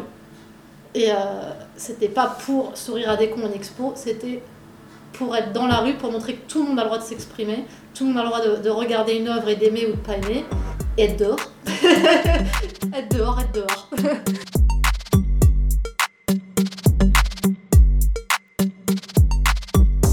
Ce que je te demandais tout à l'heure par rapport au milieu du street art, milieu du graffiti, euh, je ne pense pas avoir eu ton point de vue sur le milieu du graffiti à proprement Mm. parler. Est-ce que c'est parce que tu n'es pas vraiment intégré, on va dire, dans le milieu Non, ça t'intéresse peut-être pas plus que ça Si, ou, si, ça m'intéresse, euh, beaucoup, mais c'est Le parce que regard que tu as par rapport à, à ce milieu-là, est-ce que tu. Je sais pas. Que tu en penses? Alors moi, moi la, la- la base même, je suis du 93 de Seine-Saint-Denis. Euh, j'ai toujours connu des mecs qui ont tapé des trains, qui ont pris des risques, tout ça. Et euh, moi, c'est vraiment... Tu as toujours connu, c'est-à-dire tu as fréquenté des gens qui. Non, enfin, dans la cité, ça se savait, mais euh, c'était pas mes potes. hein, mais c'est- ça fait partie de ton entourage, c'est normal. Euh, le, canal, ça fait seulement depuis 2018 que j'habite au pied du canal, mais avant, je le connaissais aussi. Euh, quand tu prends le RERB, tu as l'habitude de voir les graphes, les trucs, tu connais un peu les, les noms, tout ça. Mais euh, j'ai jamais côtoyé, c'est pour ça que je peux, je peux pas en parler. Mais après, extérieurement, ce que j'ai envie de dire, c'est que je pense que par rapport au petit trou du cul du street art qui se la raconte, je pense qu'il y a matière A au niveau du graphe, tu vois. Euh, parce que je pense que c'est quand même eux qui ont ouvert la voie un petit peu. S'il y a des mecs, euh, si aujourd'hui euh, le street art est, on va dire, comment on dit, bankable, si ça se vend bien, c'est parce qu'il y a des mecs qui ont tapé des trains et qui ont réussi à arriver en galerie après, tu vois. Pour moi, c'est un peu ça la- la- l'acheminement. Et, et on- n'est pas du tout du même milieu, ça c'est clair. Mais je pense qu'il y a un lien un petit peu, je sais pas comment expliquer ça, mais, mais, mais je, je suis pas sûre que le street art serait là où il est aujourd'hui, c'est pas le graffiti. Enfin, je, tu vois ce que je veux dire? Je, je sais pas. Je sais pas, parce que le. Et, je inverse- pense que inversement aussi, parce que quand tu vois le, avant le graffiti, Mm. vraiment le graffiti des années 70, Ouais, ouais. euh, euh, bah, je sais pas comment ils pouvaient s'appeler, ceux qui étaient là avant, euh, euh, avant ces, ces- ces gens-là, mais qui commençaient déjà à faire, il y avait forcément des gens qui faisaient des choses dans la Mm. rue, et c'était pas des lettrages avec des lettres Non, non, grosses, non. etc. Ouais. Ça allait plutôt être bah, comme Black Lerat ou comme des, des, des artistes comme ça qui avant, euh, bah, juste, avaient trouvé un truc et ils le faisaient dans la rue, quoi. Ouais. Euh, et c'est vrai que. Donc je sais pas si on peut appeler ça avant. Ouais, je sais Bah, pas trop. Pour moi, c'est des artistes dans la rue, donc ça pourrait coller de dire c'est des street artistes Ouais. à l'ancienne, on va dire. Mm. Mais euh, enfin, estampillés, tu sais, à l'ancienne. Alors, Et, euh, les dormes. ouais, c'est- et, et c'est pour ça que derrière, tu vois, on peut se dire, voilà, ça Mm. a débouché. Après, je pense que c'est des influences plus ou moins. euh, plus ou moins directes, parce que dire, nous on y voit un lien, parce qu'on regarde ça avec un recul énorme C'est ça. plus de 50 ans, 60 ans après, enfin, c'est euh, colossal. Donc, euh, c'est des choses comme ça qui naissent un peu en filigrane. Quand on fait un tag sur un mur avec une bombe, ça peut être juste pour dire euh, ce qu'on a envie de dire, ou pour mm. dire c'est mon territoire, ou pour. Enfin voilà. C'est ça. C'est, euh, toi, quand tu, quand tu poses en fait tes, tes comment dire, tes, tes œuvres, tes, tes, collages dans la rue, est-ce que tu as. Euh, L'instinct de territoire? Ouais, au-delà de ça, est-ce que tu as, as l'attente d'une certaine, je sais pas, reconnaissance Est-ce que tu attends quelque chose, en fait, mis à part le fait de comme tu disais tout à l'heure, des réactions des gens euh, non, non, non, non, pas du tout. Et euh, moi, en général, qui je suis plus dans l'attente euh, du prochain. C'est-à-dire quand je peins, je le pose. Comme tu as dit, ouais, c'est l'instant. et L'instant, après c'est fini. Et après, je vois déjà où je peux évoluer encore et faire mieux. En fait, je suis vraiment dans, dans ce truc jusqu'où je vais aller. Quoi. Là, je, te, je, je parle des, des, choses sans décor. J'ai envie d'aller dans les décors. Ça va peut-être prendre 5 ans d'aller dans des toiles, dans les décors, dans des dessins avec des décors. Euh, c'est quoi que tu appelles des dessins avec des décors? bah, Par exemple, je fais des fonds unis, tu vois. oui, d'accord, ah oui, d'accord. Travailler plus. Et travailler les décors, c'est-à-dire mettre des immeubles, mettre des arbres, mettre des paysages, des... Enfin, voilà, vraiment travailler encore plus ça. Euh, moi, je suis vraiment dans ça, c'est-à-dire que moi, ce qui m'intéresse, c'est de voir que je suis partie de rien, tard, et euh, là, je suis déjà à 7-8 ans, j'arrive à l'huile, ce qui est quand même dingue. La peinture à l'huile, quand j'ai ouvert mon premier pot, j'étais en train de trembler. Pour moi, la peinture à l'huile, c'est un médium noble, c'est les, mecs des beaux-arts qui font ça, tu vois quand je me suis mis à l'huile, je me suis dit, je fais pas une petite connerie, je peux pas rester au bic, aux grandes couleurs. Et, euh, et ça m'a plu tout de suite. Et moi, je fonctionne vraiment au feeling. C'est-à-dire, la bombe, au début, j'ai commencé à, à, graffer mais sur les murales, ça m'a pas plu. Après, j'ai vidé une bombe dans un gobelet et j'ai peint, tu sais, la peinture de la mhm. bombe avec un pinceau et j'ai kiffé. Le pinceau, tout de suite, j'ai kiffé. Donc, moi, je suis vraiment ce que j'ai envie de faire. Et l'huile, ça m'a plu. Et comme à chaque fois, je me suis dit, putain, il y a du taf. Parce que l'huile, c'est, c'est pas un médium facile. Pourquoi pas l'acrylique d'abord J'ai fait de l'acrylique. Ouais, j'étais à l'acrylique, euh, mes premières toiles étaient en acrylique. Mais euh, y a. Et bah, ce que je fais dans la rue, c'est de l'acrylique. Tu vois Mais par contre, sur toile, c'est, c'est, pas pareil. Et il y a vraiment aussi cette, euh, cette ouverture où je vois qu'il y a plein de trucs à travailler. Tu vois, les contrastes. Tu peux avoir des contrastes avec l'huile que t'as pas trop à l'acrylique. Parce que ça sèche longtemps, tout ça. Donc il y a tout ça, je me dis, la vache, je vais pouvoir. Tu vois, au début, je faisais des pots unis. Là, je commence à faire des contrastes avec des rosés, des machins. C'est tout con, tu vois, c'est la base de, de, la peinture quand tu fais une école d'art. Mais moi, je commence seulement à l'apercevoir. Et euh, c'est pas parce qu'on me l'a dit, c'est parce que je l'ai fait que je m'en aperçois. Et je me dis, putain, il y a encore plein de trucs à faire, euh, je vais pouvoir. Euh, et, et c'est ça que je vois en fait. On reparlera, je sais pas si c'est le moment de parler d'Instagram, mais c'est. On peut, on peut basculer dessus, ouais. On peut basculer dessus. C'est vrai qu'il y a un moment où. et c'est ça qui sera intéressant euh, le street art est très très accroché à Instagram, je trouve. Par rapport peut-être au milieu du graffiti où euh, l'Instagram du graphe, c'est peut-être tes yeux, quoi. Tu t'as vu le mec 1, 2, 3, 4, 5, 6 fois, tu sais qui c'est. C'est aussi un peu, je pense. Euh, ouais. Aussi un peu pareil. Ouais. C'est pareil Ah merde Je pense que c'est. Bah après, ça dépend comment chacun le vit, en fait, toujours pareil. Mais, mais, mais, mais faut, faut, pas oublier de sortir, quoi. Ouais. Bah, c'est ça. Et le street art, c'est ça le problème aujourd'hui, c'est que tous les amateurs de street art, qu'on appelle les chasseurs avant, qui allaient euh, chasser les œuvres qu'on avait posées le week-end dans la rue, ils n'existent plus, ils sont cul collés à leur Instagram. Et c'est ce qui fait que tu as des fake comptes, des trucs comme ça, ou même des galeries, hein, plein de trucs fake. Tu sais plus ce qui est vrai, ce qui, est, ce qui fait quoi. Enfin, c'est un bordel sans nom. Et ce qui sera... Moi, je trouve que le street art, il est vraiment accroché à Instagram. Vraiment. Et la vraie question, ce serait de se dire qu'est-ce que serait le mouvement du street art ou que seraient les artistes street art qui réussissent aujourd'hui s'il n'y avait pas Instagram? Parce que pour la petite anecdote, tous les street artistes que je connais ont mis des bots sur leur compte Instagram, c'est des robots pour euh, booster leur compte, pour vraiment y arriver. Donc quand tu fais ça, c'est euh, une réflexion à avoir. Quoi. En gros, tu donnes plus de puissance à ce que, à ce que tu postes qu'à ce que tu fais dans la rue. Enfin, hmm. C'est bizarre. C'est bizarre. Et c'est vrai que c'est intéressant parce que le street art est très lié à Instagram parce que c'est de l'éphémère, vraiment très éphémère. Donc tu postes ta photo, ta photo reste, il y a quelques années, c'était intéressant ce que les chasseurs, entre guillemets, faisaient leur job. Donc ils prenaient ta, ton œuvre en, photo, tu avais une story, tu avais un truc, donc tu disais ah, putain mon truc il tourne et tout, il est reposté, c'était trop bien. Donc il y avait une petite euphorie, tu vois, tu disais c'est génial, les gens ils se déplacent pour voir ce que je fais, tout ça. Euh, ça tournait, l'algorithme ça se passait bien, maintenant les gens ils se déplacent plus. Donc euh, en fait il reste ta photo sur ton poste. Et, euh, et ça sera intéressant de voir aujourd'hui s'il n'y avait pas Instagram, comment ça se passerait, qui serait vraiment connu dans le street art? Puisque les gens seront obligés de se bouger le cul pour voir ce qui se passe dans la rue. Et ça serait pas les mêmes. je pense que ça serait pas les mêmes. Donc en fait, il y a vraiment. Il y a un moment où j'ai essayé, hein, tout le monde m'a dit tu peux pas faire sans Instagram, faux. Mais moi, franchement, passer plus d'une heure sur mon téléphone, ça me fait chier. Je préfère aller voir ce qui se passe dans la rue ou descendre sur le canal, ça me fait chier. Donc je me force. Mais euh, il y a aussi euh, le fait que tu vois euh, des gens bosser euh, et tu te dis encore lui. Tu vois, il y a un côté pas jalousie, mais il y a un côté où tu te dis putain, c'est pas, c'est pas juste. Et, euh, et des fois, il faut mieux les voir dans la rue, quoi. C'est plus intéressant. Donc c'est très, mon rapport Instagram est très compliqué. C'est vrai qu'en plus, comme tu, tu mets en, en avant le, le- comment dire, l'univers dans lequel, euh, enfin, on peut même presque dire le métaverse, dans lequel on est en train de, ça. de rentrer, euh, est vraiment en train de, de prendre une place vraiment très importante, alors que, euh, enfin, là, les, les vraies choses se passent dans la rue, mais pour être dans la rue, il faut bouger. C'est. Euh, vrai qu'on est dans une époque où plus ça va, plus on est chronophage sur notre téléphone à, Mm. à scroller, à voir quand on nous le montre, parce que l'algorithme n'est pas tout le temps euh, pertinent. Il faut et, aussi aller chercher, ouais.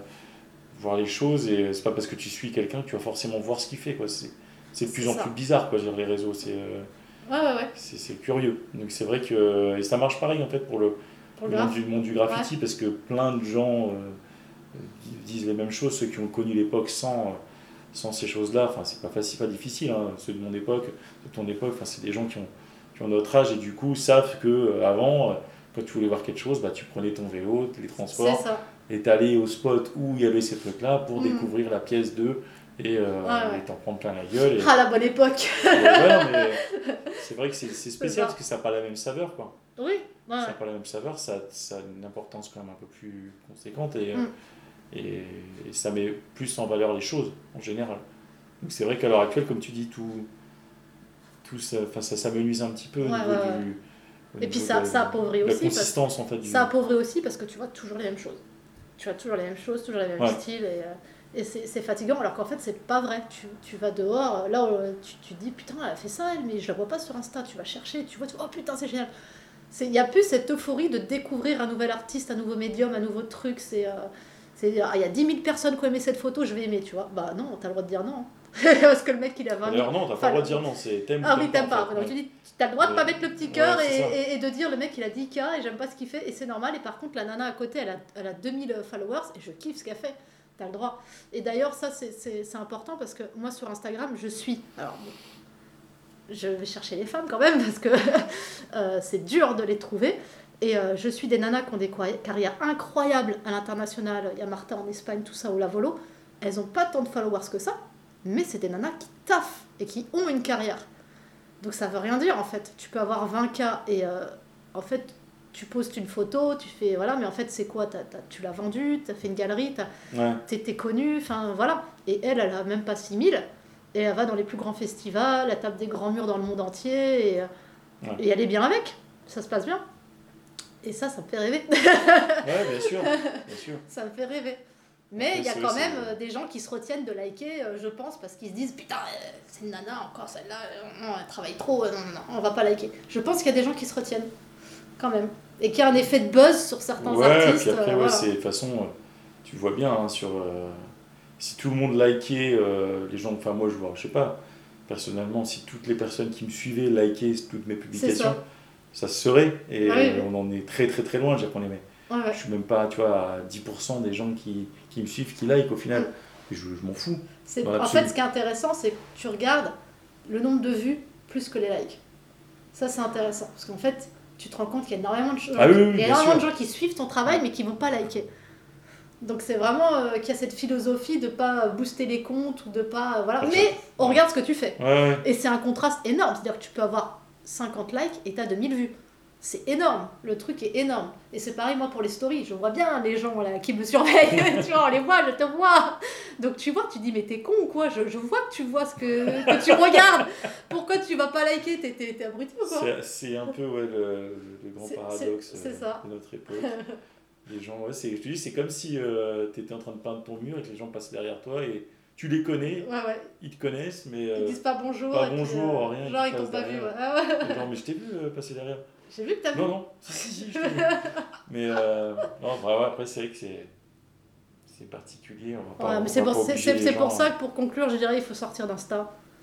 Euh, il, faut, il faut, en tant qu'amateur d'art et en tant que de graphe, de street art, de n'importe quel art, hein, contemporain, tout ça, c'est bien de voir Insta parce que ça sert de site et euh, ça permet de voir les gens qu'on. Toi, quand il y a une expo, euh, tu vois, tu as un rappel, tu sais, ah, putain, une expo ce jour-là, voilà, c'est intéressant, tu vois le travail, tout ça. Mais c'est important aussi d'aller en galerie, d'aller en expo, euh, d'aller voir ce qui se passe dehors, tout simplement. Et puis d'aller à la rencontre des gens, de s'informer. C'est ça, bah, c'est la bave même. Et, euh, et pas de rester sur ses, euh, sur ses acquis, tu vois. C'est ça. Rester planté dans ces, dans ces trucs et de se dire, ah non. Enfin, après, c'est un état d'esprit. Hein. Qu'il y en a Oui, qui, oui. qui pratiquent ce- cette mentalité-là et ça leur réussit, tant mieux. hein. Mais c'est- je trouve ça un peu triste. Quoi. Ouais, ouais, ennuyeux et triste. Ouais. de, Exactement. rester, de rester bloqué.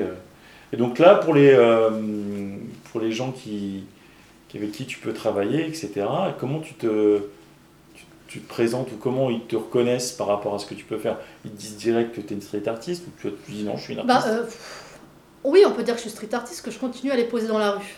Donc, Parce euh, qu'en fait, c'est vrai que toi, tu sens bien le truc de te dire il y a les murs, il y a les collages, il y a mon travail de peinture à la maison. ouais, ouais, ouais. Alors que moi, c'est vrai que j'aurais tendance à dire ouais, t'es une artiste, t'es une artiste. C'est vrai que Donc ça veut dire que tu as le droit de faire tout ce que tu veux en fait. C'est ça. Ah, c'est vrai que sur mon Instagram, j'ai mis illustratrice parce que c'est vraiment le truc de base. Euh, j'ai mis muraliste et j'ai mis euh, street artiste. J'ai bien différencié les... Pourquoi j'ai différencié? Parce que pour moi, le travail de street, de street art, c'est du pur vandal. C'est-à-dire que j'ai pas d'autorisation. Euh, je vais pas poser chez des gens avec une autorisation. C'est vraiment un travail euh, éphémère. Je sais pas ce qui va se passer, donc c'est un peu différent. Le mural, c'est vraiment quelque chose où, euh, on va dire, tu as le temps, tu te poses, tu as des pseudo-autorisations, euh, c'est des commandes, euh, Ouais. voilà. Il y a, y a- y a un- voilà. C'est pour ça que j'ai différencie. Et puis illustratrice, c'est le travail. Là, j'ai sorti un, j'ai fait mon premier livre avec euh, Graham Isaac au Canada. On a fait un livre ensemble, ça m'a beaucoup plu. Euh, du coup, j'ai envie de le faire le mien. Il y a ce, ce livre, du coup, tu peux nous en parler? Euh, oui. Alors, euh, du coup, c'est un, un- un ami canadien euh, qui habite à Montréal, Graham Isaac, qui, qui suit mes dessins et euh, qui m'a demandé euh, d'illustrer un de ses livres qu'il avait. il avait le texte, en gros, il avait les dessins. On est parti sur les vieilles gravures de Winnie l'ourson à l'ancienne, vraiment les premiers dessins de Winnie l'ourson qui étaient à l'encre noire. Donc, il m'a demandé de faire ça et je kiffe parce que moi, le dessin au pilote et à l'encre noire, j'adore. Tu sais, c'est, je suis un peu bourrine, moi, sur les médiums. Donc, tu peux appuyer, tu peux revenir. Enfin, moi, j'aime bien, tu vois, je, je pète, je sais pas combien de pinceaux à chaque fois que je peins. Et donc on a fait ça, et ce qui est vraiment génial, c'est que pour info, c'est le troisième que je fais, c'est le premier qui sort.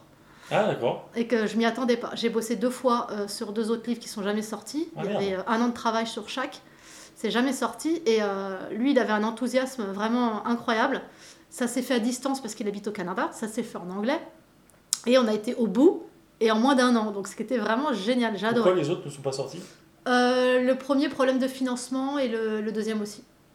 Et le premier, le premier en fait c'était avec une maison d'édition et je suis pas en fait ils te font bosser, ils te font passer en commission et après ils disent ah bah finalement on le fait pas. Mais est-ce que derrière, ils peuvent pas se servir de ton travail? Non, ça va Non non non non ça euh, non non non.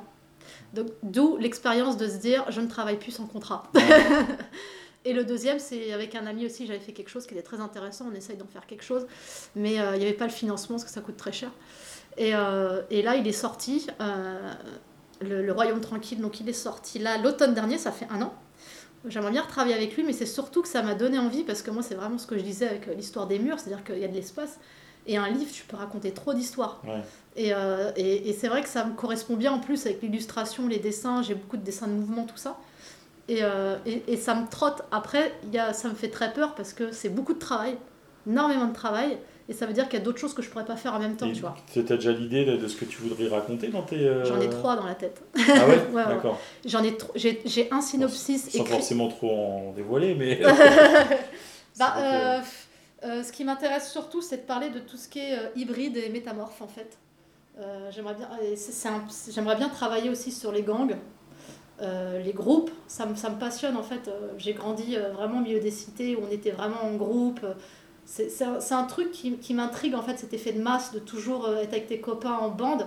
Et j'ai envie d'y mélanger un petit peu les métamorphes, c'est-à-dire ça peut être les loups-garous, ça peut être les gens hybrides, euh, voilà. Il y a toujours cette envie de croiser l'homme avec l'animal, c'est un truc qui me Et passionne. sous, sous quelle forme euh, ça existerait? Dire, ça serait... Parce que moi aussi, quand tu me parles de ça, moi je vois une BD, mais. euh, Alors moi j'aime beaucoup euh, Benjamin Lacombe qui travaille sous forme d'histoire, mais parfois tu as le dessin qui est en, en pleine page, tu vois. Donc en gros tu as une pleine page à gauche et c'est limite, euh, en fait lui il fait un tableau, il fait un tableau puis après il le scanne et ça fait sa page. Et après il met son texte à droite et après il peut faire aussi des petits cadrages de Mhm. BD.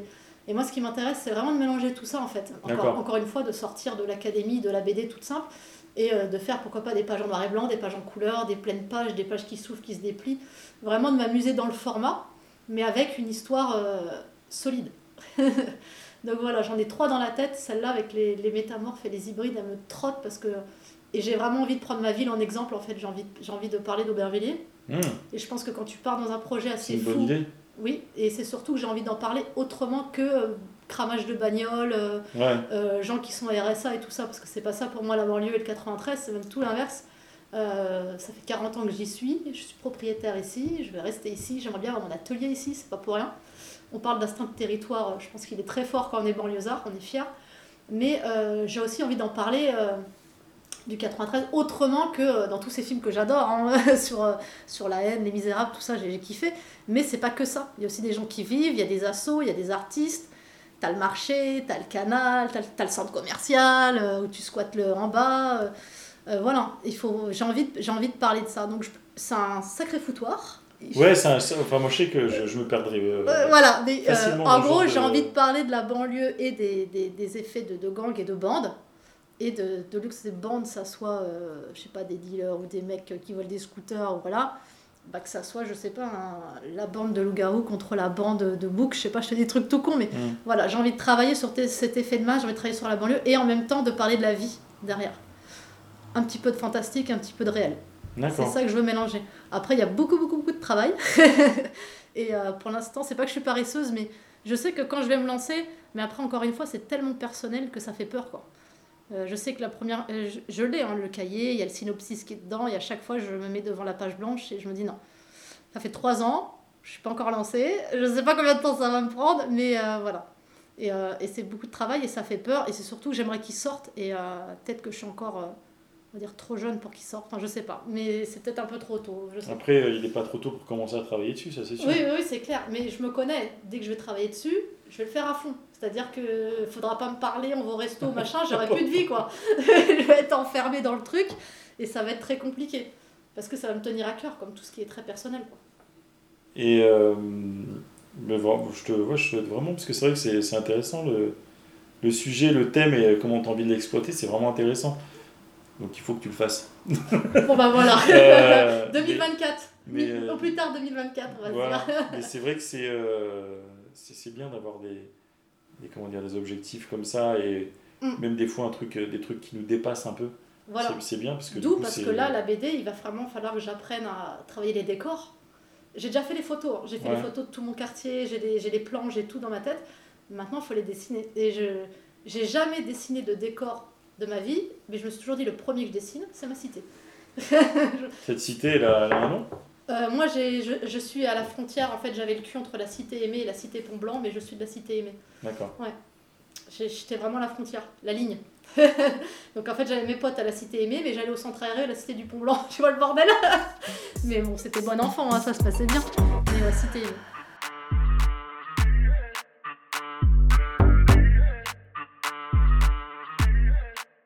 Que ce soit ton Instagram, vois même là, des différents bouquins que j'ai pu regarder euh, sur ton évolution artistique. Il y a toujours des belles photos, dire que tu te prends bien, enfin tu te prends en photo, t'es- t'hésites pas euh, à, à te montrer, alors qu'on pourrait très bien se dire, Oui. euh, vu que des fois tu fais un petit peu des prestations euh, non rémunérées et plutôt non, non déclarées et non, Ouais. non autorisées. Donc toi ça te gêne pas concrètement Non, en fait, j'ai fait. Mon... Alors, mon premier selfie, je l'ai fait à 29 ans. Donc ça rêve relativement quand on voit les nouvelles générations, voilà. Et je, je, très tôt, je me suis dit qu'en fait, euh, parce que ça m'intéresse aussi chez les artistes, ce qui m'intéresse chez les artistes, moi, c'est pas seulement ce qu'ils font, c'est aussi leur univers. Et, c'est vrai que moi, ce que je fais, c'est très attaché à ma personnalité, à ma façon d'être. Je bombarde pas trop de, photos de moi, mais j'aime bien en mettre de temps en temps. euh, voilà, là c'était Octobre Rose, j'ai fait une photo rose. Il y a- aussi, aussi le fait que euh, voilà, j'aime bien la mode, j'ai fait des études de styliste modéliste, donc ça me pose pas de problème, j'adore les fringues, voilà. Euh, et je pense que euh, c'est pas que fait ta vie à peint ou à fait des dessins, il y a aussi l'univers, la personnalité. Et je pense que ça c'est important, euh, tu vois, quand tu vois un feed, quand tu vois que des murs, murs, murs, murs, murs, murs, murs, murs, murs, tu vois que c'est beau et tout ça, ok. Mais après, quand tu vois un univers, enfin moi quand je Mm. vois des, des feeds de, de, de nanas ou de mecs où je vois leurs photos, je vois des gags, moi en plus j'ai mes petits dessins d'avatar où je peux mettre des petites histoires, bah, tu rigoles, tu souris, tu, tu, te, tu te sens plus, comment dire, tu dis ah oui, moi aussi, ou, euh, ou voilà, euh, c'est, je trouve que c'est plus dynamique et en fait, euh, ce que tu montres, c'est plus, euh, je raconte pas toute ma vie non plus, il y a des choses personnelles que je dirai jamais, mais, mais, mais il faut, je, j'ai pas de problème en montrant mon univers et en montrant moi. Il n'y a, pas de souci là-dessus. À partir du moment où ça ne devient pas narcissique et que tu as du fond, ça ne me pose pas de problème. C'est-à-dire que tu as des nanas, disent artistes et il n'y a aucune photo d'or et que des photos d'elles sur l'Insta et tu te dis mais, mais, mais tu t'en quoi? Qu'est-ce que tu fais? Donc là, ça me posera un problème. Mais euh, après ça, non, non, ça me, ça me pose pas de problème. Mais ça pose des problèmes sur certaines personnes qui suivent sur Insta et tu les vois, ils like que ta gueule. Et quand tu poses ta gueule, tu as 200 likes, 4000 vues, et quand tu poses un tableau, tu en as moins, tu vois. Donc c'est un petit jeu aussi que j'accepte, et de temps en temps, quand mon compte il ralentit, je fous ma gueule. Parce que je me dis, ça va remonter, tu vois. Donc c'est. Euh, c'est du féminisme et euh, girl power, tu vois, tu dis ah ça marche mieux avec ma tronche, ça fait combien de temps que j'ai pas mis ma tronche, allez hop, pour avoir boosté un petit peu le, le feed. Parce que c'est c'est pas de dire putain vous faites chier euh, vous pourrez liker aussi mes tableaux mais c'est euh, voilà c'est le jeu bah je joue le jeu voilà j'ai pas de problème je mets ma tronche ça va remonter un petit peu puis je vois mon tu sais les pourcentages euh, j'ai un compte pro donc tu vois quand tu mets ta gueule tu vas vous avez interagi avec plus de 400 personnes tu dis wouh! Bah c'est pas mes tableaux c'est ma tête donc voilà mais bon après moi ça me pose pas de problème à partir du moment où, où comme je te dis il y a pas que ta tête tu te dis pas artiste et tu fais rien derrière il n'y a, pas de souci. Et puis après, il faut garder une certaine distance. Comme je te disais, je suis partie au Maroc cette année, j'ai tout coupé. Il y a des choses qu'il faut garder pour toi. Moi, j'ai envie de faire un voyage, j'ai coupé le téléphone, je l'ai coupé 10 jours, pas d'Insta, j'ai pas fait. Et comme tu dis, je fais beaucoup de photos, j'adore la photo.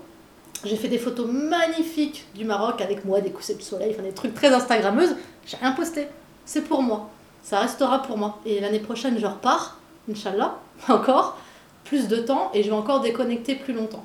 Ça, c'est un truc, je veux le faire maintenant une fois par an. Une fois par an, je pars quelque part pour moi, je coupe tout.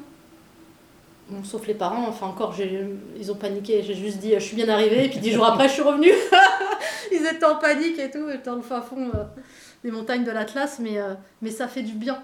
Ça fait du bien parce que quand tu reviens, ça te remet les choses dans le contexte de faire les choses pour toi, tu vois. De... faut être égoïste en fait. Mm. Tu fais pas les choses parce que c'est à la mode ou tu fais pas les choses parce que lui il l'a fait. Tu, tu ah j'aime pas bah j'aime pas. Tout le monde aime bah c'est pas grave moi j'aime pas. Bah je serai la seule qui aime pas c'est pas grave. J'aimerais pas. Voilà mais tant pis c'est comme des fois c'est en, en, prenant une position comme ça que tu te rends compte qu'au final il y en a d'autres qui vont dire ah bah non moi au final aussi je crois que j'aime pas voilà. Euh, donc c'est bien de. Ou je comprends pas. Moi, des fois, il y a des trucs que je comprends pas, quoi. Il y a, des, des posts, les gens, ils sont. Alors, euh, les mecs, vous surdosez un peu. Ouah, bro, c'est lourd, ça tape. Ouah, frère, c'est trop bien. Le mec, il a fait un point noir sur une toile blanche. Tu te dis, euh, sérieux? Et la nana à côté, elle a fait un putain de mural. Personne n'a jamais tapé ce mur toute seule. Elle l'a fait toute seule. Il n'y a aucun like. Par contre, on a bien surveillé qu'elle avait fait le mur, tu vois. Et puis on se dit, ouh, elle est dangereuse. Et puis on la suit plus, tu vois. C'est ce qui m'est arrivé. Donc euh, du coup, euh, c'est. c'est bah, Après, l'inverse, la petite battle. Hein. existe aussi, au final, euh, entre un mec qui va sortir une prod artistique extraordinaire et qui va avoir 200 likes et une nana qui se poste et qui a fait rien et qui, met, son cul. qui met son derche en avant et qui va avoir euh, c'est vrai, c'est vrai. 12 000, 12 000 followers. Enfin, enfin je suis pas encore prête à montrer mon cul c'est pas grave pour 12 000 followers. Non non mais, il faut, ouais, ouais. faut savoir comme tu dis tu gardes ton jardin secret c'est très bah, bien. oui oui voilà. Mais, euh, mais voilà. Non non mais c'est euh, c'est pour ça que c'est c'est curieux. J'aimerais bien me téléporter 200 euh, ans plus tard et savoir euh, le regard qu'on a, qu'on aura sur ce qu'on vit, ce qu'on mm. vit aujourd'hui en fait. Sur comment on vit aujourd'hui en fait. Euh. Alors moi, pas, pas 200 ans plus tard, mais moi des fois je me dis, déjà quand j'aurai 60-70 ans, est-ce que je serai toujours dans la rue Tu vois ce que je veux dire? Est-ce que je, je, je taperai encore des murs et tout ça? Est-ce que pour toi, te dire ça, ça veut dire que tu es entre guillemets une vraie ou euh, ah c'est quoi ta recherche à travers ah cette, cette, question? Non, non, non. Bah, c'est de voir euh, jusqu'où peut aller la passion. Jusqu'où ah, oui, peut aller. Euh, voilà. Parce que c'est un truc. Parce que, des fois, on pourrait se dire, ouais. Enfin, je, je veux qu'on me valide. Enfin, tu vois. Ah oui, ah non, non, non, non. Je veux être validé. Ça, c'est fini. Ça, c'est fini. J'ai eu cette période-là pendant deux ans où je faisais les choses pour qu'on me dise, ah, c'est bien ce qu'elle fait. Elle, ah, c'est elle, elle, en est. Ah, elle en est. Maintenant, je m'en fous. Ah non, non, ça, c'est fini. C'est c'est fini. Égoïstement, je fais les choses pour moi. Euh, voilà, si j'ai envie de travailler les vampires, les gens, oh, les vampires, on s'en fout. Ben, je m'en fous. Moi, j'ai envie de travailler les vampires, je travaille les vampires. Donc, euh, la ferme, sinon, il va t'arriver des bricoles à la pleine lune. Donc, euh, voilà. c'est, Ah ouais, vraiment, il peut, il peut se passer des choses. Il peut se passer des trucs, hein, attention. non, non, non, ça, c'est fini. Ça a été dur, mais c'est vrai que j'ai une grosse période où j'étais toujours sur mon téléphone à flipper parce que j'avais pas de like, parce que j'avais pas de trucs. Mais ça n'a pas duré longtemps. Ça a duré un an et demi, deux ans. Et, euh, et ce voyage de déconnexion, je le conseillerais à tout le monde, tous les gens qui sont malades du téléphone, là, partez, euh, ou même des fois de temps en temps, juste tu vois une journée, tu te dis euh, je vais faire du vélo, je vais au parc, laisse ton téléphone chez toi quoi. Juste un après-midi. Et en fait, tu te rends compte que c'est toi-même qui te mets des putains de barrières, des putains de stress pour rien à cause d'une merde là. Et Oui, puis là, je veux dire, cette barrière-là, c'est une barrière psychologique, mais il peut y avoir juste la barrière aussi physique, que ton physique puisse te faire comprendre qu'il Mm. ne faut plus, notamment à travers les yeux, parce que ça. euh, quand tu commences à prendre un petit peu de la bouteille et que tes yeux, euh, enfin moi je vois mes gamins euh, Mm, mm. qui, sont, qui, ont, qui ont l'âge d'avoir- d'être à l'aise sur votre téléphone, je me dis putain, quand ils vont avoir euh, 15 piges, ça fera 15 piges que. Enfin, quand tu vas avoir 30 ouais, piges, ouais, ouais. ça fera 15 piges qui sont sur leur, Ah, ouf. hein. leur téléphone. quoi. Ouais. Et pas, pas un peu, hein. Oui, oui, beaucoup. beaucoup. Oui, oui, parce que moi, je, et, moi j'ai, un, j'ai une alerte sur mon Insta. Moi, je, je veux pas ouais, passer plus Au-delà de de... 10 heures. euh, Ah non, une heure. C'est, une heure de moyenne par, euh, par, par Ouais. jour. Et là, j'ai regardé, ça fait trois jours, je suis à 30 minutes. Je suis bien. Ouais. Et ça me permet de peindre plus. Donc, euh, je préfère peindre qu'être sur mon téléphone. Non, mais ça, c'est une vraie, euh, une vraie Mais c'est, cool, c'est bien. Mais ça a été vraiment une détoxification, quoi. Ça a été dur. Les premiers jours au Maroc, c'était chaud. Mais ça va très vite. Ça va très très vite. Téléphone, la Mais non, dépendance. mais en fait, tu, tu fais qu'une heure d'Instagram, mais tu l'as dans la main combien d'heures par jour? 6 heures?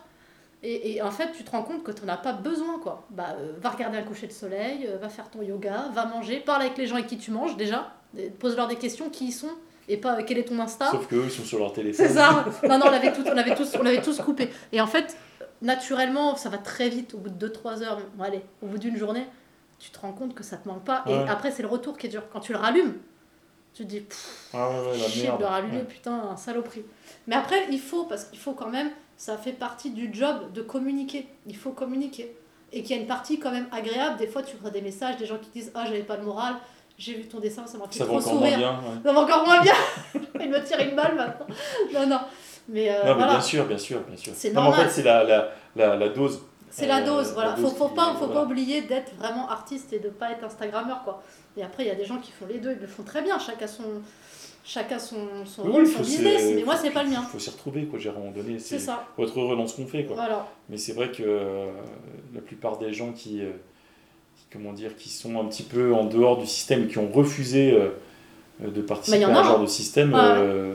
bah, ils, soit ils ont la, la possibilité de travailler quand même, et tant mieux pour eux, mais des fois, il y en a, ça peut être un peu douloureux, parce que Ah, bah, on est vraiment exclu, quoi. C'est comme Ah, bah si, oui. Je sais pas, dans un groupe de graffiti, d'un seul coup, il y a un style global et que toi, ton style varie un peu. Ouais, ouais. Oula c'est. euh, Ouais. Qu'est-ce que tu fais, quoi? Ouais, ouais. C'est ça. Bah, en général, franchement, ceux qui n'ont pas d'Instagram ou qui n'ont rien, soit c'est des gens qui ont déjà une carrière, des, des, des, des gens qui ont déjà une carrière, soit ils ont un agent ou une galerie qui fait le job pour eux. Je que c'est des ouf. Ça, c'était ouf. Mais oui, ça, c'était ouf. Mais du coup, euh, respect, quoi. Ouais. Mec, c'est un malade. Je vais taper une galerie et je vais faire, faire une expo, je vais pas communiquer. Ouais. Personne va venir, ça va être ouf. Mais, euh, si ça se trouve, euh, toi, il va rester avec des- ses petits canapés et son champagne, il n'y aura personne, et euh, il va tout fumer tout seul. Mais euh, non, non, manger t'es obligé les- de communiquer ouais. un petit peu, c'est normal. Puis ça fait partie du partage. Mais il faut communiquer bien.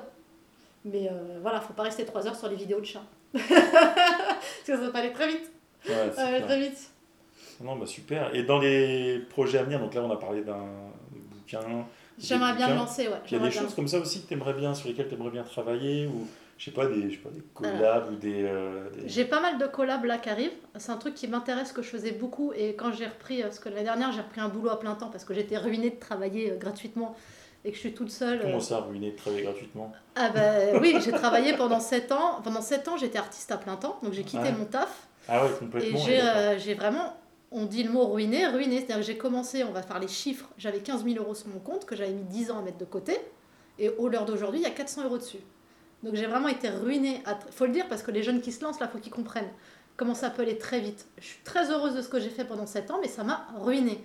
Donc euh, moi, je suis toute seule. Même si j'étais mariée ou j'avais quelqu'un dans ma vie, je ne voudrais pas qu'il m'aide parce que j'ai une fierté de dire qu'on peut être autodidacte, on peut être, ne pas être du milieu et y arriver. Ça, c'est un truc que j'ai vraiment envie de faire. euh, Vraiment, tu vois, c'est vraiment un truc que j'ai envie de prouver. Ouais. Je sais pas si je vais y arriver, mais j'ai vraiment envie. Et du coup, il a fallu que je reprenne un boulot. Donc j'ai repris un boulot à plein temps pour me remplumer. Ça a été une horreur parce que j'avais plus le temps de, de peindre. Et c'est là que je me suis dit que c'était vital. Et là, je suis à mi-temps et ça se passe très bien. C'est-à-dire que j'ai pas le stress de l'argent et j'ai le temps pour peindre. faut juste équilibrer parce que euh, tu ne gagnes pas beaucoup. Mais euh, l'équilibre, il est top quand même. Hmm. Il est vraiment top et j'ai la possibilité d'augmenter mon contrat horaire, euh, période de Noël, sol, tout ça.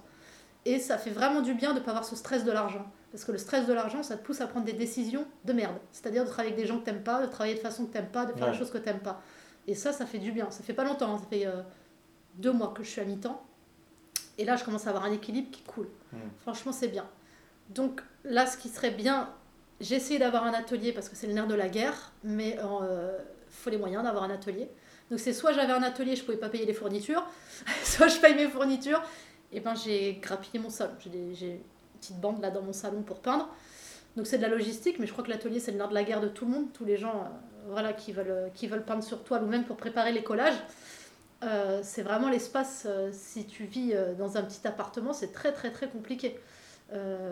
J'en avais un avant, c'était ma chambre d'enfant chez mon père, là je l'ai plus.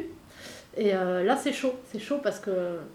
Mais c'est pas plus mal parce que ça te pousse à te concentrer sur l'essentiel. T'as pas de place, t'as moins de temps, qu'est-ce que tu veux faire? Tu tries Ouais, bien sûr. tu tries. Et donc là, moi, j'ai vraiment envie de travailler les peintures à l'huile.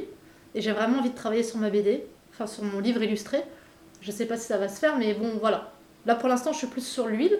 Et euh, je lance un petit message, j'aimerais faire une expo solo. Donc, s'il y a des gens qui sont pas paresseux et qui n'ont rien contre les femmes, je cherche une galerie. Mais pas une galerie de crevards, hein. je veux pas être exposée dans les chiottes, tu vois. Ouais. Donc voilà, j'aimerais bien faire. euh, Et ça fait seulement six mois que j'ai envie de faire mon expo solo et tout le monde est sur le cul quand je dis ça. Mais pour moi, l'expo solo, Pourquoi sur le cul? Bah parce que tous ceux de ma génération l'ont déjà fait, je suis une des seules Ah. à pas l'avoir fait. Ouais.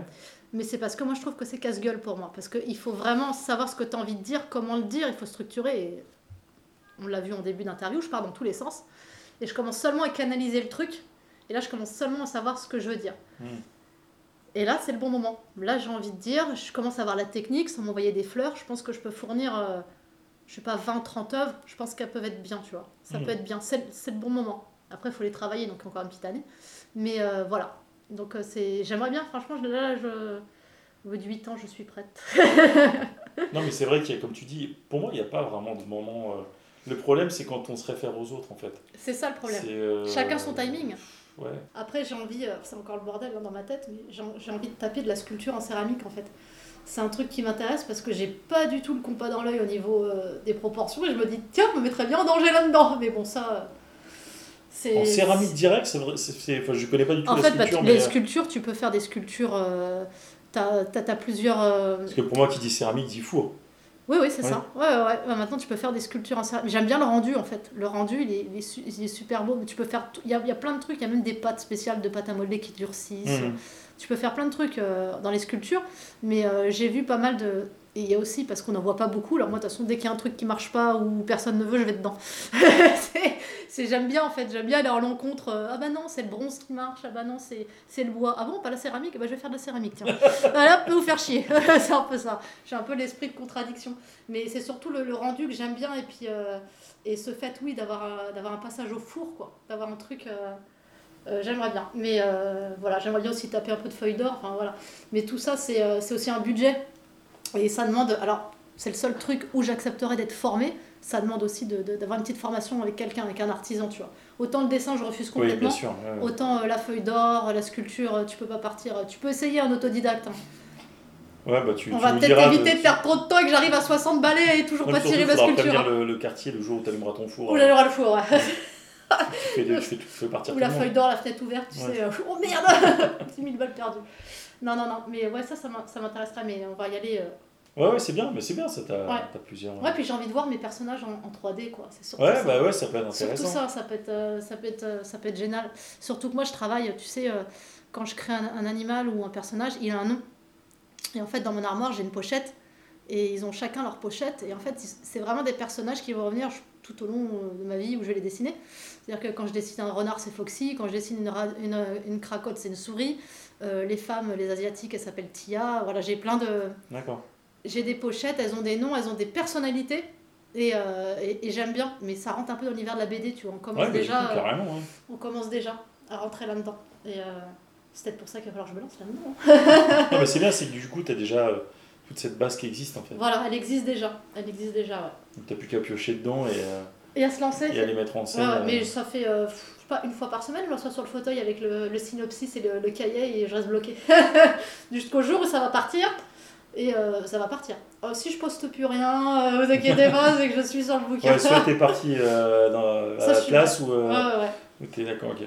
Bah écoute, c'est bon à savoir, super. Euh, je sais pas si t'as des choses à, à rajouter, mais je pense qu'on a fait euh, on a fait bien le tour. Un, hein. beau tour d'horizon de, Ouais. de ton parcours. Euh, en tout cas, merci beaucoup pour. euh, Oui, ça va, j'ai pas trop parlé du nez. non, non, non, t'inquiète, tout va bien. Merci beaucoup pour ta, ta participation, c'est super. Ouais. Et euh, bah, écoute, plein de bonnes choses pour la suite. J'espère que Beaucoup tes projets boulot. vont se réaliser. Et Ouais. euh, comme ça, on n'hésite pas du coup à te retrouver sur ton Insta. Ouais. Je mettrai évidemment le, le lien en, en- dans, le, dans la description des Je posts. ferai une Et petite puis, euh, story si la BD est lancée. euh. ouais, ouais, cool, ouais, qu'on soit au courant. Ok, ça roule. Et ben écoute, merci à toi. Et puis, euh, bah, plein de choses pour la suite. Merci à toi aussi. À plus, salut. Ciao.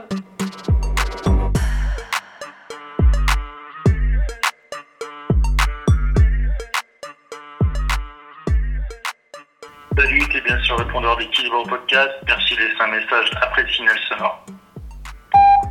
Recoucou, euh, au fait j'ai oublié de te dire, j'ai une petite anecdote rigolote. Euh, au début quand j'allais sur le canal euh, à la danse du millénaire, que je peignais avec euh, Marquise et Poulain, toujours fidèle au poste, il y a un mec qui est passé et qui a été voir Poulain qui était à la bombe et qui a commencé à lui dire ah c'est bien, faut faire ci, faut le mettre comme ça, moi je le mettrai comme ça. Le mec était en vélo, hein, c'était ni un graffeur ni un peintre, il commence à lui parler comme si on était noté, comme si on était à l'école. Et puis il me regarde, un petit peu choqué, il me dit Ah, mais vous, vous êtes euh, au pinceau Ah, mais c'est plus facile ça, vous trichez. Hein